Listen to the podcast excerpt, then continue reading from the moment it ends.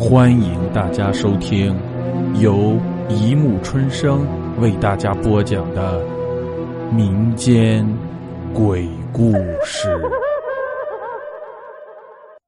第三百一十二集：报销。小张大学毕业了，但是他没有去找工作，工作太累了，天天要早出晚归，还要看人脸色。他不喜欢，还是家里好，父母会供着自己，他的姐姐对他也很是照顾，他感觉这样的日子永远不会结束。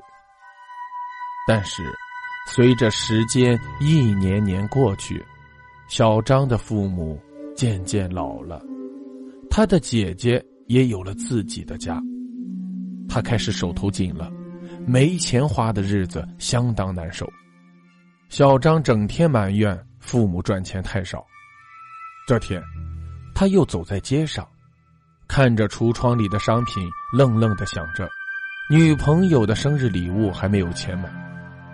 这时，有人拍了拍他的肩膀：“兄弟，你有什么苦恼吗？”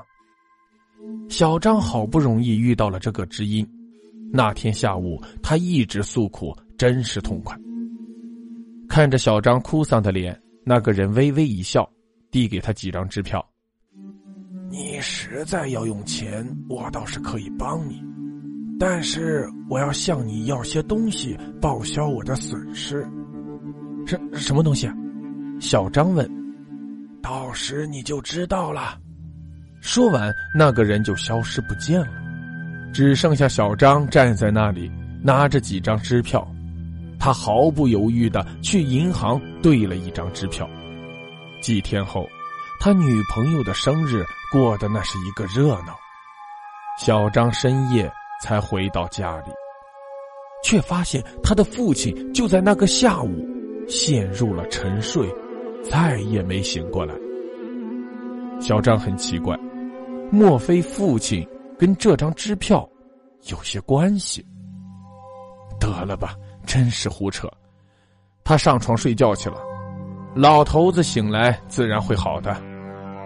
第二天，小张看上了一些东西，自己的衣柜里名牌衣服少得可怜，而且朋友一个个都开着好车，于是他再次兑现了一张支票。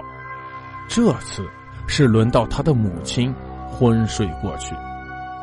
小张头一次晚上回家，没人给他端上饭菜，他有点着急了，但没过多久就有了主意，还可以去饭店吗？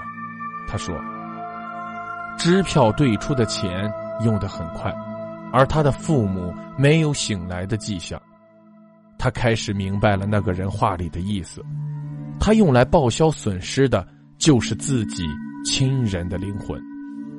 他本来不想再去兑现支票，但是吃饱肚子的快感没多久就压倒了一切。于是，小张在银行柜台前咬了咬牙：“姐，对不起了。”然后，他兑现了最后一张支票。好了，故事播讲完了，欢迎大家评论、转发。关注，谢谢收听。